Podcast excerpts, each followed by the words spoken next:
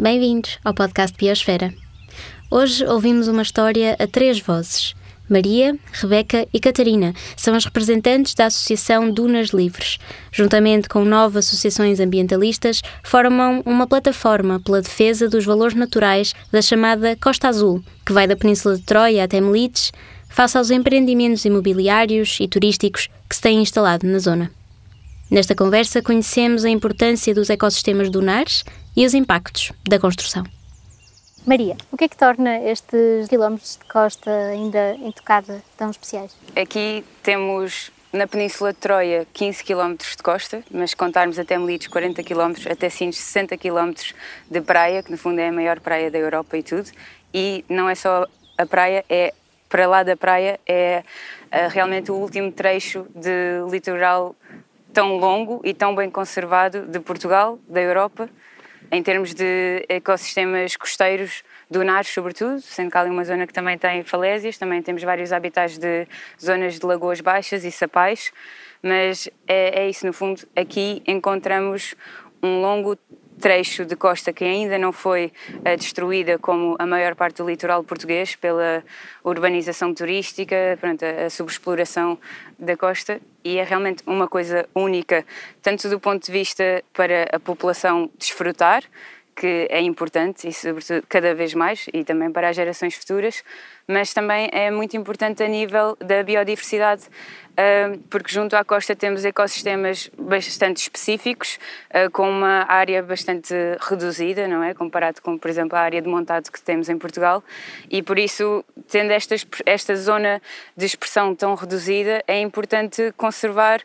o, os últimos pedaços que restam, e esta é realmente assim uma das grandes das grandes joias, digamos, e o início destes, de todo este projeto de mega empreendimentos turísticos, imobiliários e os campos de golfe vai basicamente acabar com, com isto por completo. Tendo em conta a sucessão do NAR, portanto temos várias, vários graus, várias camadas, aos quais também associamos diferentes espécies,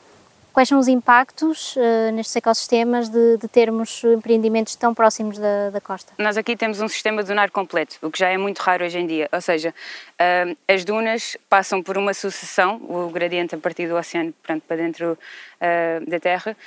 por uma sucessão não só geomorfológica, que vai sendo diferente, consoante a proximidade a, aos ventos, à salinização e isso tudo, e o que determina de espécies, composições de espécies diferentes. Às vezes há variações tão curtas como em 20 metros, 50 metros, mudam as espécies. E realmente a construção de empreendimentos tão próximo da praia é verdade que hoje em dia já se evita construir logo na linha da frente, ou seja, em cima das dunas embrionárias ou das dunas primárias, mas isto é um chavão que não podemos ficar por aí. Estes projetos gostam muito de dizer, ah, mas nós não vamos construir na duna primária. Pois, mas nós temos duna secundária, terciária, quaternária, por aí fora, e que na verdade são essas as dunas cada vez mais raras, porque essas dunas primárias hoje em dia somos quase obrigados a, a conservá-las, nem é do ponto de vista legislativo, é por sobrevivência, não é? Para não levarmos com as ondas na janela da, da casa. E, portanto, estas dunas, que os projetos gostam de dizer que são dunas mais interiores, são as mais importantes de conservação neste momento em termos de biodiversidade, porque são as dunas que já foram uh, mais destruídas e tudo. Ou seja, as dunas logo ali na linha da frente do, do mar, temos de preservar para a nossa própria sobrevivência. As próximas é se não queremos que entrem em extinção várias espécies, como, por exemplo, aqui na Península de Troia, temos pelo menos duas espécies que estão em perigo de extinção e que aqui encontram o seu último reduto e a construção destes resorts nestas dunas aqui só a 250 metros da praia, ou seja, são ainda dunas costeiras, põem em risco a extinção de, de espécies. Poderias falar-nos aqui um pouco sobre, uh, concretamente, o projeto da, da Zona 7 e 8, sabendo que provavelmente ainda vamos ter uh, novidades nas próximas semanas, não é? E provavelmente a história vai mudar um bocadinho, mas uh, como, é que, como é que foi todo esse processo de fazer avançar a previdência cautelar, tendo agora esta, esta semana passada salvo, recebido a resposta da, da Câmara? Sim, Pronto, o projeto na praia, que é nas dunas,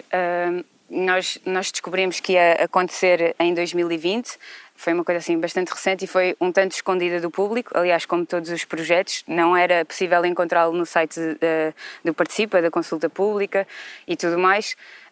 e é um, é um projeto que está, como o nome indica, as UNOP 7 e 8, que são unidades operativas de planeamento e gestão, está enquadrado num plano de urbanização, mas que é um plano de urbanização que aos dias de hoje nunca poderia uh, existir. Foi desenhado nos anos 60, durante o Estado Novo, pelo Estado Novo, e subsiste até aos dias de hoje por força dos interesses privados da exploração turística aqui, porque em termos de legislação já devia ter sido revogada há muito tempo. Está em total incumprimento da Diretiva Habitats e também do programa de Orla Costeira, eh, até do novo Spichelot 6. Portanto, este projeto apesar de estar a avançar, nós consideramos que é, é, ilegal aos dias de hoje, apesar de termos o governo português a validar o projeto uh, com vários moldes. E nós decidimos contestar porque realmente só este projeto vai acabar com 2 km da, da costa, uh, desta costa aqui da Península de Troia, 2 km, 200 hectares de sistema dunar em excelente estado de conservação ecológica e onde estão espécies que uh, têm de ser protegidas pela Diretiva Habitats e que estão até com estado quase ameaçado ou criticamente em perigo de, de extinção. O Estado português, a seguir a um estudo de impacto ambiental, é capaz de dar uma, um parecer favorável, com mais de 100 condicionantes, é certo, e com e medidas de minimização que são estapafúrdias, na verdade, como por exemplo no caso do projeto na praia temos uma medida que é transplante de espécies de Juniperus turbinata, que é uma espécie protegida pela Diretiva Habitat, ou seja, não se pode arrancar, e uma medida é o transplante para, pronto, para outras áreas. Só que essa espécie, como a maioria das espécies dunares, que tem raízes muito fundas, não sobrevive ao transplante, simplesmente não acontece. Assim que se começa a construir, temos as obras de uh, as primeiras obras para colocar a canalização e tudo mais, e mais tarde vem a edificação, e só essas obras de urbanização, digamos, já provocam várias alterações ao nível da erosão, não é? Porque, como podemos ver agora aqui à nossa volta, estas, estas plantas rasteiras, que às vezes parece que não têm um grande papel, elas têm um papel super importante ao nível das raízes, que no fundo, quando estamos em ecossistemas de areia bastante instáveis, são aquilo que segura a areia no lugar. Então faz com que não haja tanta movimentação de terras, tanta erosão pelo vento, pela água, pelas várias agentes de, os vários agentes de erosão que possam existir. Então logo aí temos essa ação de erosão e ao longo do país temos fala-se muito da erosão das praias, por exemplo na Costa da Caparica, tudo mais, sabe-se muito que, que já está a ocorrer e este tipo de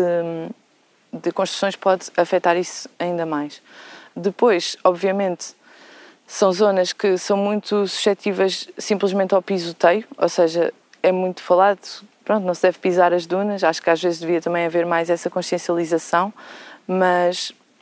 só o trazer mais população e ter mais pessoas a passar no local vai alterar algumas das dinâmicas do ecossistema, tanto por esse pisoteio como pela ocupação, se calhar vai haver espécies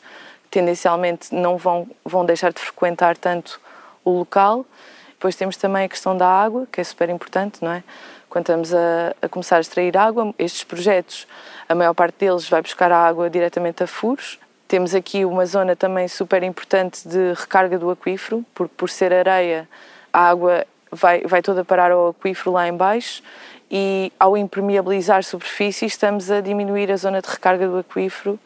estamos a possibilitar um eventual avanço da cunha salina do, da, da, água do mar, porque estamos a, extrair água numa zona super próxima ao oceano e, no fundo, eu diria que estes são os principais, principais impactos. Como é que avaliarias o, o, o estado de conservação uh, deste, destes habitats atualmente? Por exemplo, o habitat que nós temos estudado mais é ali a zona do NOP 7 e 8,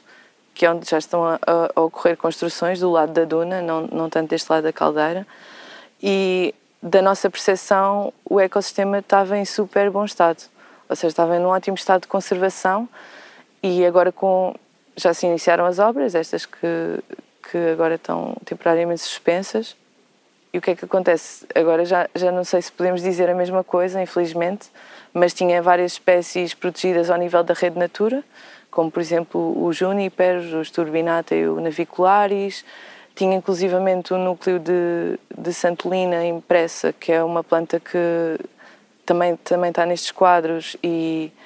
e que se prevê que já tenha sido bastante afetado pela, pela construção. E uma coisa importante dizer é que este terreno, por exemplo, é adjacente a, a uma reserva botânica, que é um outro estatuto de proteção que existe ainda aqui na zona, que é do, dos níveis mais elevados de proteção, em que temos muito, muito pouco no país zonas completamente restritas de acesso. O que nós vimos foi que muitas das espécies que estão contempladas na, na, nas listas da reserva botânica também ocorrem naquele local e em, e em populações estáveis e com, com números uh, que parece que está a haver reprodução, floração, todas essas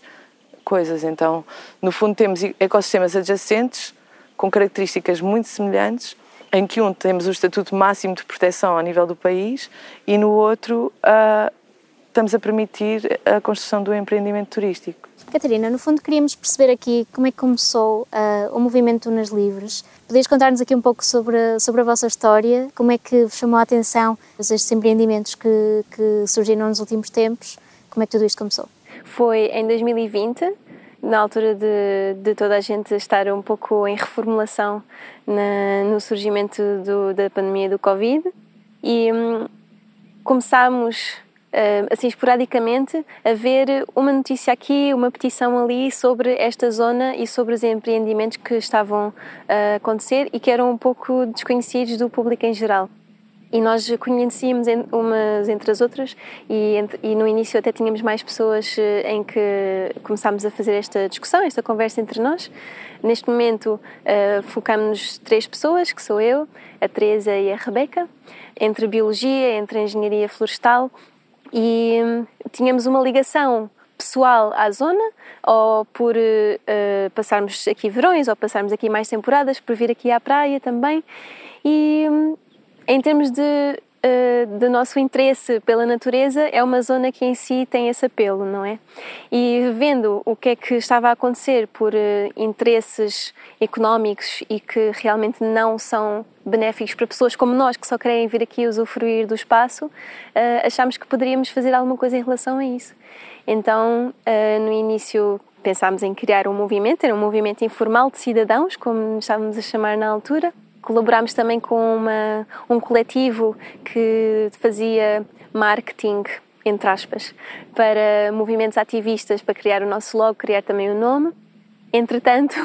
em, em, muito trabalho que fomos fazendo, no último ano já nos tornámos associação e, portanto, agora chamamos Associação Dunas Livres. Houve algum momento, se, se é que consegues identificar, em que realmente perceberam que o movimento de cidadãos tinha que, que tinha que dar o próximo passo tornar-se uma associação e, e, e, assumirem realmente esta, esta missão de, de preservar as dunas? Essa é uma pergunta interessante, porque foi um debate nosso desde o início sobre se realmente fazia sentido. No último ano, Uh, acabámos por. Uh, de, na verdade, desde o início que nós tentámos sempre contactar as ONGs com mais ações e mais atividade,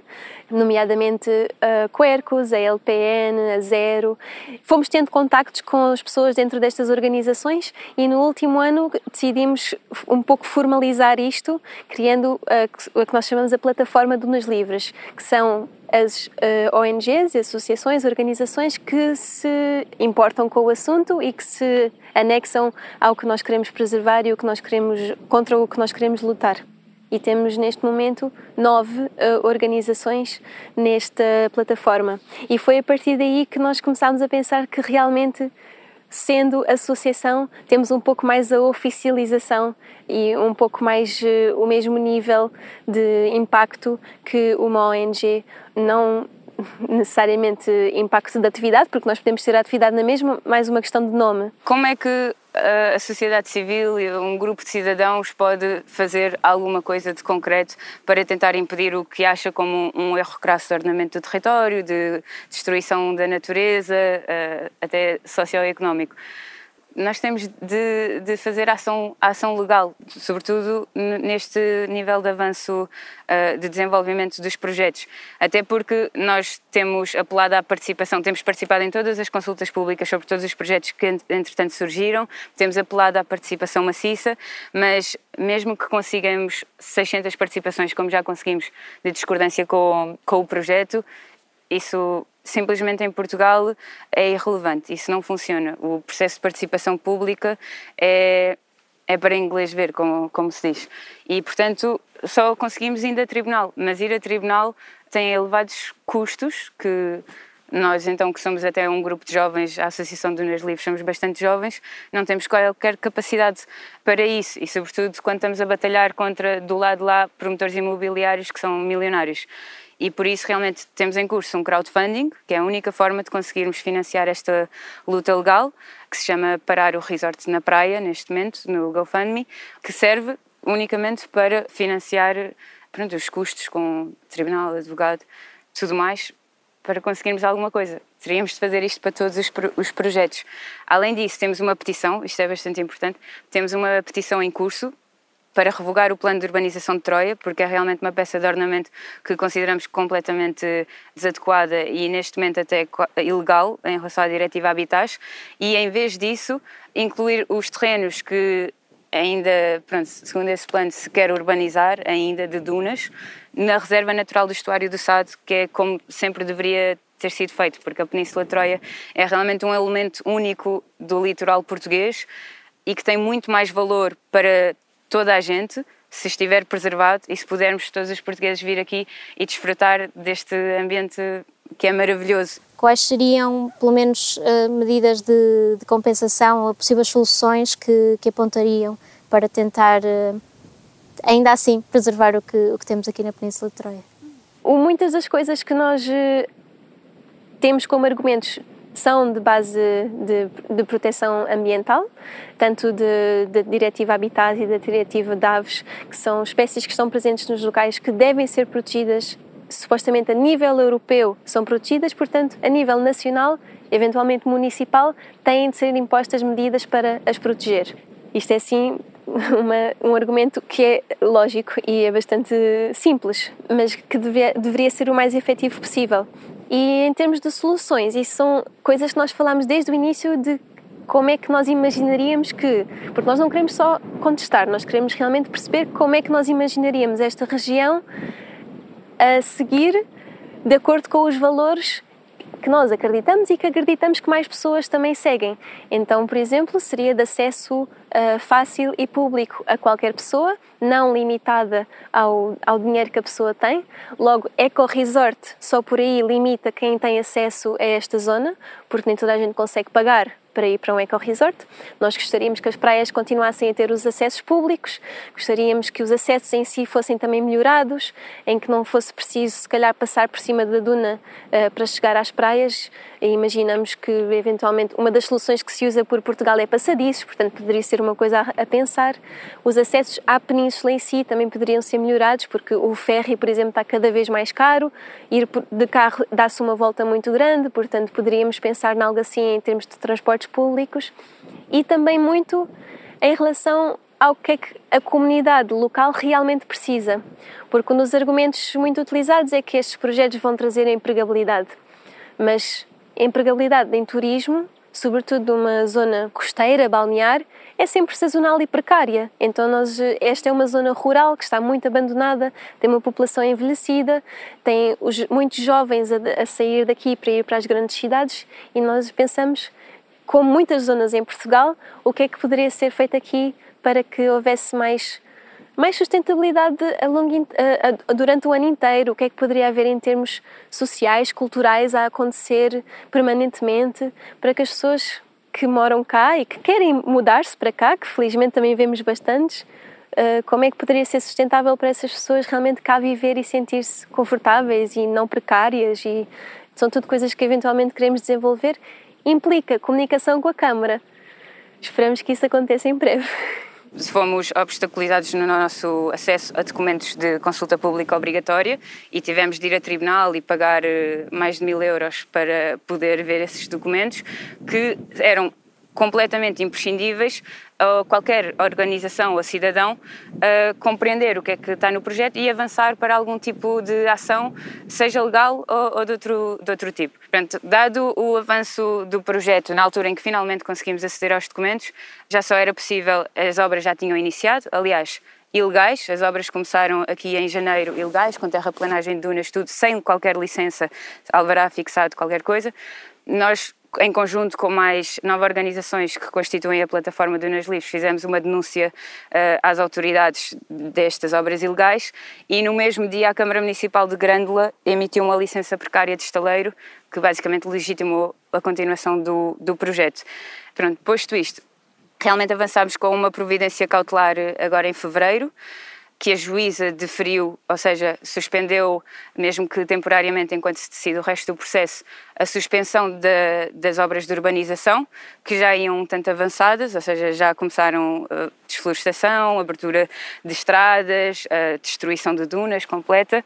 Pronto, e agora estamos nesse, nesse processo, que vai ser uma batalha legal, uh, bastante difícil, porque infelizmente vemos que as autoridades são completamente coniventes com o promotor imobiliário Inclusivamente, esta semana, a Câmara Municipal de Grândola respondeu com, com um documento que é uma resposta fundamentada, que declara o projeto como um projeto de interesse público. E, e isto significa que não tem agora de passar pela, juízas, pela juíza, as obras podem retomar de imediato, porque a Câmara Municipal de Grândola decidiu que este resort de 500 camas, que vai ser inacessível à larga maioria dos portugueses, é um projeto de interesse público. Nós não temos dúvidas de que este projeto é um erro total e, e se não for agora que o conseguimos impedir, mais à frente uh, vai ser reconhecido que, que, é um erro, por isso nós vamos mesmo lutar para que isto não aconteça, porque é uma destruição irremediável uh, de um valor único.